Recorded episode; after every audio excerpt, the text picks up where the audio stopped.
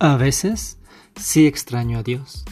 La pasamos bien en su momento y me gusta de repente volver a leer los mensajes que me mandaba en sueños y sermones y los mensajes que yo le mandaba como oraciones o alabanzas.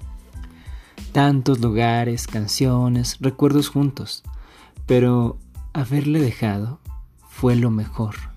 La relación no daba para más y solo dejando a Dios descubrí la fe. El acto de fe no se realiza en el seguimiento o estoqueo, sino en la ruptura. No existe fe cuando posees, solo nace la fe cuando finalmente sueltas. Al alejarte de quien creías ser el centro de tu vida y de quien decías depender, hasta para respirar. La fe genuina se fragua al calor del desamparo, cuando lloras por la separación y tus certezas se desmoronan. Pero tarde o temprano aprendes a vivir con su ausencia y a cargar con su inexistencia.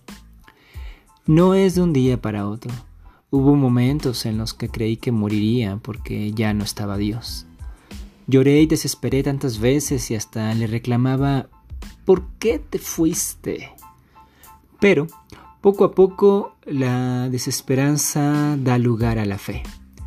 Me di cuenta de que no era el fin del mundo y que podía seguir adelante con mi vida. ¿En qué creo? Me preguntan constantemente. Mi credo es muy simple. Creo con todo mi corazón que Dios ya no está. Pero aún así, las cosas saldrán bien.